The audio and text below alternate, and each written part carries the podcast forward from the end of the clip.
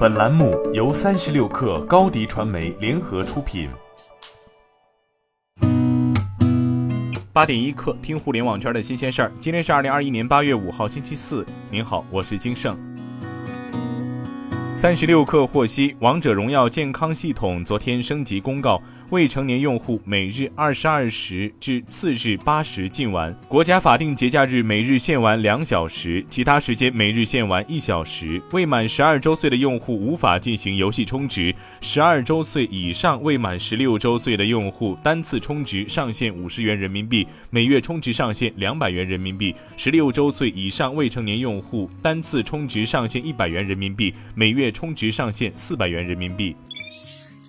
据日经新闻报道，日本半导体企业罗姆日前透露，已与中国汽车大型企业吉利汽车在节能性高的新一代半导体领域展开技术合作。据称，吉利将在目前处于开发阶段的纯电动汽车的核心系统中采用罗姆生产的新一代半导体。另外，双方今后还将在该领域推进共同开发。据界面报道，京东科技于近期整合线下生态合作部、平台生态群的保险业务部和保贷业务部职能，新成立保险事业部。该事业部将负责保险业务规划、产品打造和运营交付，同时整合京东科技的全渠道能力，负责综合金融产品的全渠道拓展。其中，原线下生态合作部负责人潘彪被任命为保险事业部负责人，向京东科技 CEO 李亚云女士汇报。中信证券研报指出，阿里巴巴发布 FY 二零二二 Q 一业绩，核心商业稳健增长。截至六月季度，国内 AAC 达八点二八亿，季度新增一千七百万，客户服务收入同增百分之十四，达八百一十亿元。淘宝特价版、淘宝买菜和盒马集市、闲鱼等新业务均取得突破进展。云业务受国际大客户及教育行业影响，收入增速放缓至百分之二十九。预计高基数影响在二零二一全年仍将持续。云计算 EBITA 持续优化。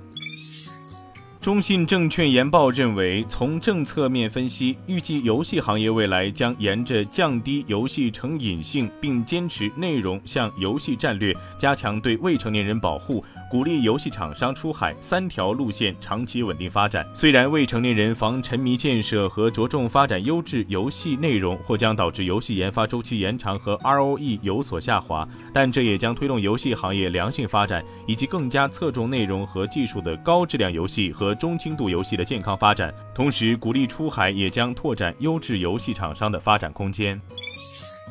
据新浪财经报道，丰田汽车昨天发布财报称，截至六月底的第一财季营业利润达到九千九百七十四点九亿日元，创历史新高。得益于疫情之后的销售反弹，以及比竞争对手更好地应对了全球芯片供应短缺，这一业绩远超接受 Refinitive 调查的分析师平均预期的七千五百二十亿日元，较上年同期疫情封锁期间的一百三十九亿日元增长逾七十倍。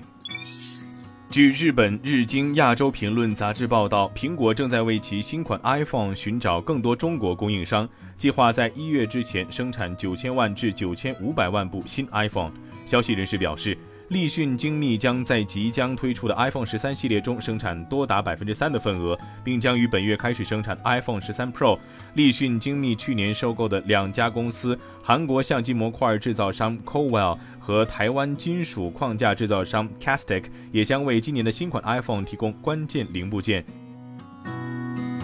今天咱们就先聊到这儿，我是金盛，八点一刻，咱们明天见。